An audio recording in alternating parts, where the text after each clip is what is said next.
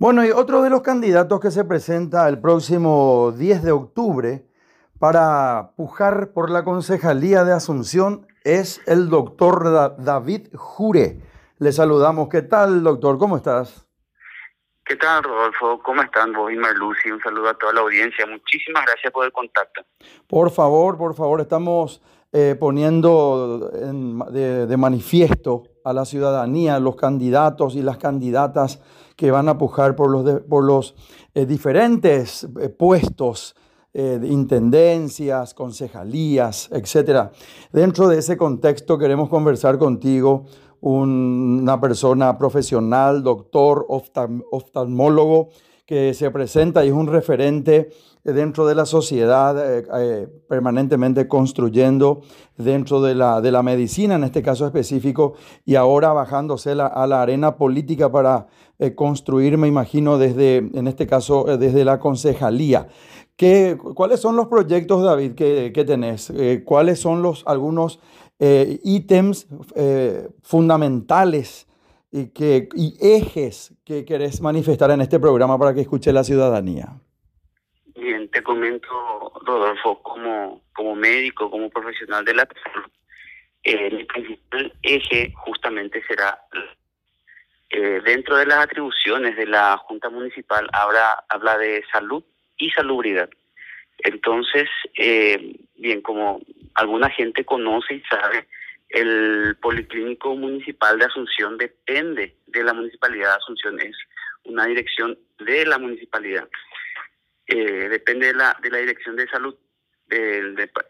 entonces, la idea es que ese policlínico se potencie a lo ir creciendo de forma gradual, progresiva y sostenible en el tiempo, hasta brindar la mayor cantidad de servicios posibles, ir eh, eh, generando los departamentos diferentes de atención, como un departamento de, de cardiología, donde el, el, profesional pueda hacer la consulta, pedir los estudios y que los mismos estudios se realicen ya en el, en el policlínico, así como un departamento oftalmológico, un departamento eh, odontológico, un área de la mujer donde una mujer pueda ir y salir con sus estudios de mamografía, en sus estudios eh, ecográficos, su papá Nicolau, etcétera, eh, y poder tener esa atención integral que, que abarque la mayor cantidad de áreas eh, posibles, ¿verdad?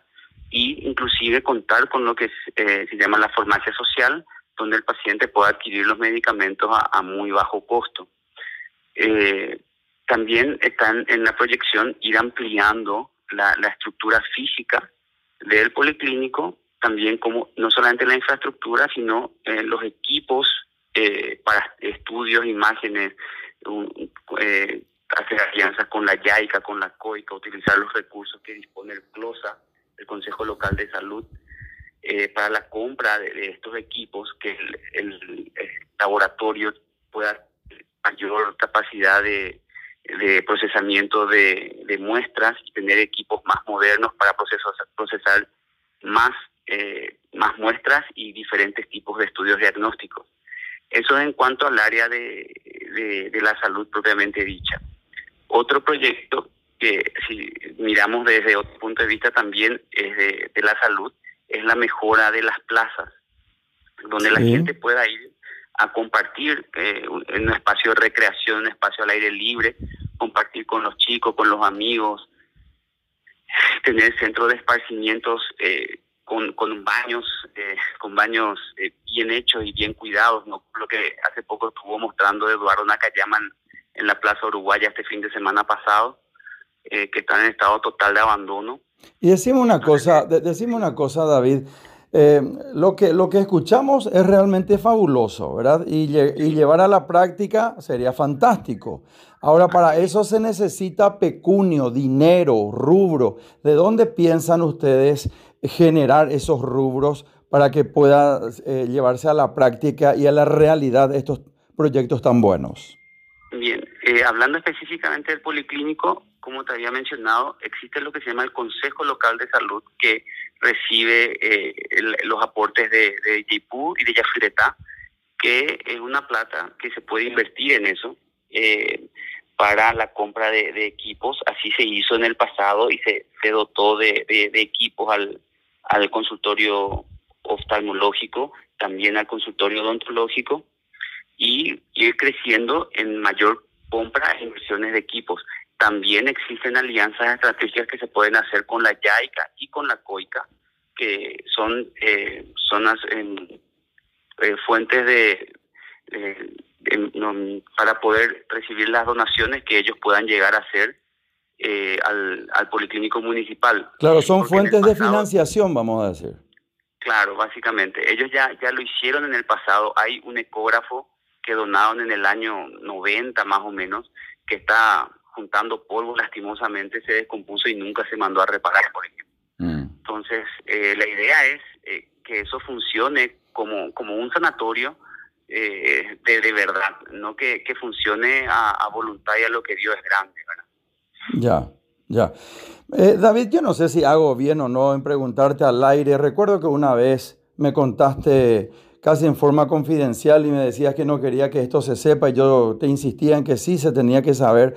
Eh, operaciones que vos venís haciendo en forma gratuita eh, de algo tan importante, uno de nuestros cinco sentidos, el sentido de la vista, porque sos un sos oftalmólogo, entonces realmente yo creo que es muy bueno que sepa la ciudadanía que vos venís eh, ya luego haciendo servicios, poniendo tu protagonismo, profesionalismo y también dándole la oportunidad a las personas más carenciadas. Podemos contar eso también, ¿verdad?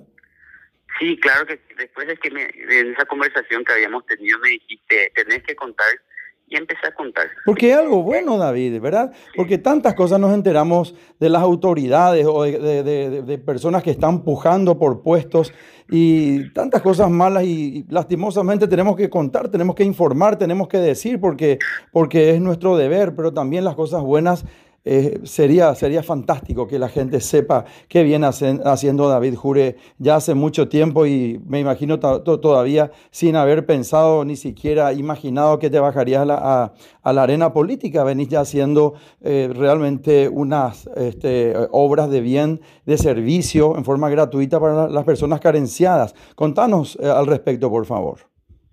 Sí, realmente yo nunca no, yo no quería contar porque es algo que lo hacía eh, no para buscar un rédito o algún beneficio, sino que lo hacía porque era una necesidad y alguien tenía que suplir esa carencia que la gente tenía. Eh, estando en el hospital de Itagua, yo estuve ahí casi 10 años, eh, por lo menos tenía 15, 15 cirugías a 20 mensuales y muchos de esos pacientes no tenían el dinero suficiente para comprar los materiales.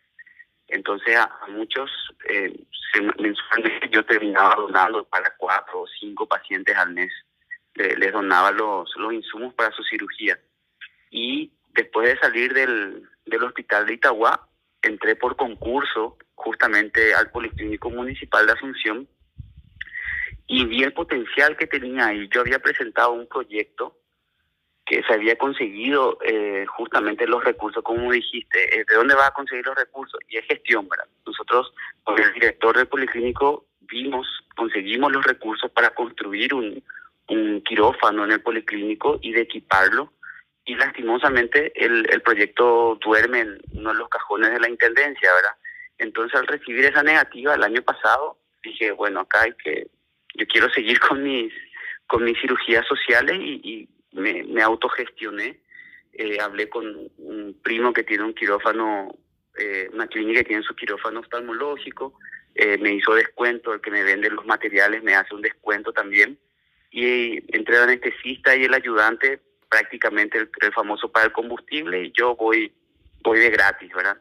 Y el año pasado hicimos 37 cirugías sociales y este año, si no me equivoco, son 32 o 33 la que ya vamos haciendo, que el paciente paga el costo costo de la cirugía, que es un costo con descuento que conseguimos por gestión. Y ya van casi 70 cirugías en, en, dos años, ¿verdad?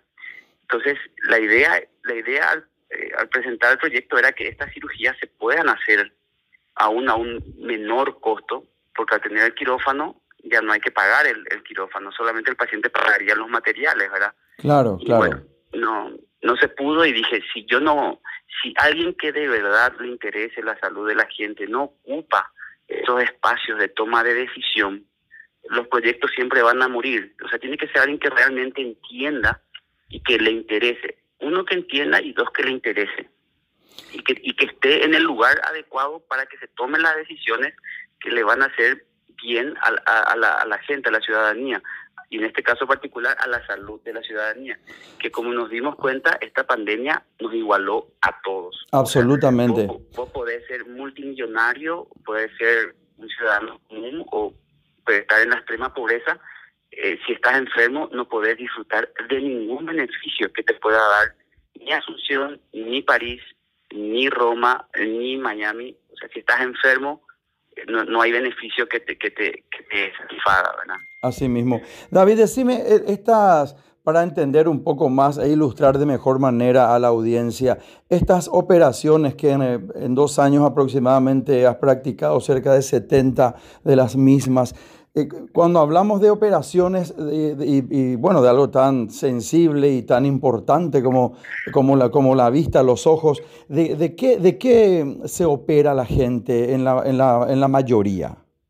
La mayoría fueron cirugías de cataratas. De cataratas. También, ya. también nos dieron cirugías de glaucoma. Sí. De la famosa carnosidad, que su nombre médico es el terigio. ¿Qué es glaucoma para entender? ¿Qué es glaucoma, David? Glaucoma es justamente mi especialidad, es la presión alta del ojo que sin tratamiento te deja ciego. Ah, mira.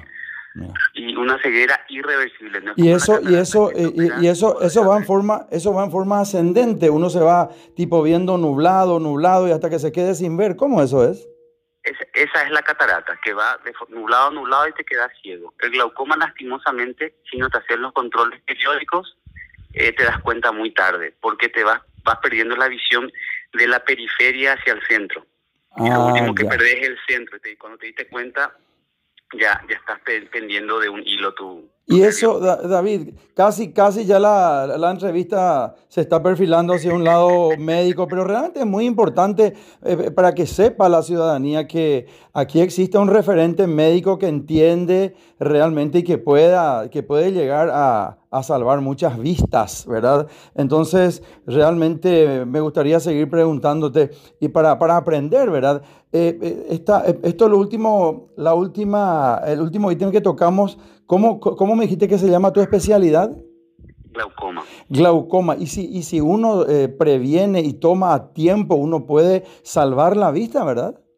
Claro, una detección temprana y un tratamiento temprano y la, que el paciente se acople al tratamiento, es, uno se va sin problema. El año pasado, justamente, la semana esa que empezó la pandemia, yo había hecho, cuento, ya hay que contar como dijimos, eh, hice la semana del glaucoma en el Policlínico Municipal. Eh, habilitamos durante 50 lugares, un lunes, un martes, un jueves, y ese jueves ya no se pudo hacer porque empezó la pandemia. Mm. Hicimos lunes y martes, vi casi 100 pacientes, de los cuales eh, de esos 100 pacientes habían ya algunos que se habían dado comatosos, otros que, que fueron diagnosticados ese día, pero la, la mayoría estaba sana eh, y le había obsequiado a los pacientes la, la tomografía del nervio óptico, un estudio que te vas a un privado y está a un millón doscientos mil guaraníes y hice casi 35 o 38 tomografías hice ese, entre esos dos días a los pacientes que fueron a consultar. Vos sabés, proyecto. Sí, vos sabés, David, te quiero hacer una, una este, confesión aquí al aire de tantas entrevistas que hicimos en diferentes programas, pero vamos a hablar de los programas de radio específicamente. Eh, hemos hecho, bueno, yo en mi, paso por FM, después AM, estuve en Radio Ñandutí, hoy en día estoy en Radio Primero de Marzo, pero vos sabés que cuando abrimos línea, y le damos participación a la audiencia, nosotros tenemos unos parámetros que te quiero compartir aquí, esa información al aire. Nosotros tenemos unos parámetros, no importa que sea un sorteo de un teléfono, que sea el sorteo de, hemos sorteado vales de noches en hoteles, de, de viajes, de Vos sabés cuándo más se prende la gente y más participa, cuando se habla de la medicina. La gente tiene una circunstancia de interrogante y por lo visto no tiene eh, mucha, mucha gente, pero, pero, pero una gente importantísima, una mayoría importantísima, no tiene la llegada a un buen profesional en por ejemplo, en oftalmología, que es tu caso específico. Entonces, realmente el, mucha gente se prende, escribe, llama, pregunta y quiere saber, quiere saber porque muchas veces el desconocimiento puede llevar hasta, como estabas diciendo, algo irreversible.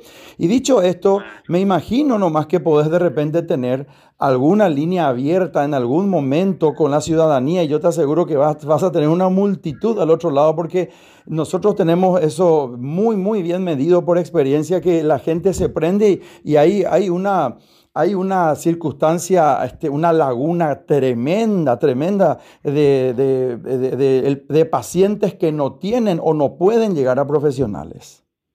Mira, si, si te parece, yo tomo esto como una invitación y me decís día y hora y, hacemos un, programa en tu, en tu programa eh, en base a lo que es glaucoma y catarata y compartimos con tu audiencia.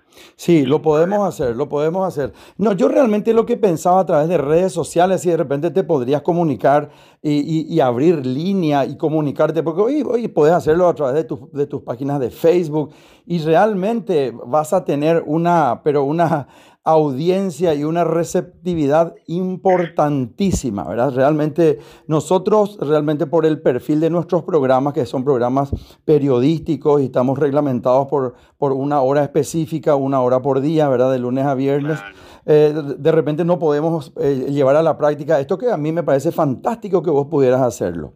Bueno, y otra, ahora, ahora yendo un poquito, eh, pero no, no, no separarnos del todo, de tu parte médica y profesional, si vos llegas a ser concejal, ¿cómo pensás unir fuerza entre el médico oftalmólogo David Jure y el concejal? ¿Cómo unir fuerzas ahí para que sepa la audiencia y sepa la gente y las personas que tienen que votar el próximo 10 de octubre? Bien, ¿y fuerza te referías a cómo voy a compaginar mi vida? No, yo me refiero a cómo vas a llevar eh, eh, un, un, puente necesario a la gente que dice, si David Jure es, concejal, desde la concejalía va a poder servir mejor a la sociedad, inclusive como médico. Ah, ok, perfecto. Y bueno, el, el, el, ejemplo está en lo, que, en lo que te estaba diciendo anteriormente. Tengo proyectos, algunos ya los hice, otros no me permitieron hacer. Estando en el lugar donde uno pueda tomar las decisiones para que esos proyectos de salud lleguen a la gente, eh, vamos a poder eh, generar las, las ordenanzas necesarias para que se creen los departamentos de salud dentro del policlínico para dar la asistencia a la gente. Tuvimos la intención como médico que fue rechazado fue dejado, como dicen hoy de los jóvenes, me dejó en visto. Mm. Eh, entonces, al estar en el lugar donde se toman las decisiones, eso va a ser diferente. Esos proyectos de salud que tengo, que algunos colegas de otras especialidades ya me acercaron, van a poder ser realidad a través de la decisión de la gente el 10 de octubre. Si la gente hoy eh, se decide a elegir a conciencia a, a lo que en realidad uno quiere. Mucha gente va a tener que quedar afuera, mucha gente va, nueva va a tener que entrar para mm. poder acompañar. Una golondrina, una frase trilladísima, no hace primavera. Hay que ser mayoría en la Junta para poder cumplir eh, con todos los proyectos buenos, sanos, que son de beneficio para la ciudadanía. Entonces, estando ahí, los proyectos que ya presentamos, los proyectos que tenemos, vamos a poder eh, cumplir, porque existe la voluntad, no es que hoy nomás se me ocurrió hacer el bien a los vecinos, a los demás, sino que lo vine haciendo desde que tuve la oportunidad como médico. Finalmente, David, agradeciéndote tu tiempo y esta entrevista que nos concediste, quiero saber cuál es, eh, que, quiero que le cuentes, digo mejor a la, a la audiencia, cuál es tu lista, vas por el PLRA, pero cuál es el número de tu lista y la opción tuya. Bien, eh, yo soy David Jure, eh, mi lista es la lista 2 y mi opción es la, la 11. Entonces le invito a la gente a elegir la lista 2, opción 11 para su concejal y también le, invito a la gente a elegir una que llama lista 5 para intendente para que estos proyectos eh, tengan aceptación desde la intendencia también. Un abrazo David, muchísimas gracias. Abrazo enorme, gracias eh, Rodolfo, gracias Marlusi y a toda la audiencia por escucharme tanto tiempo. Conversamos con David Jure, él es candidato a concejal por el Partido Liberal Radical Auténtico, ahora en las próximas elecciones del 10 de octubre, concejal por Asunción. Vamos por Más Paraguay Radio, primero de marzo, 780 AM de la mega cadena de comunicación.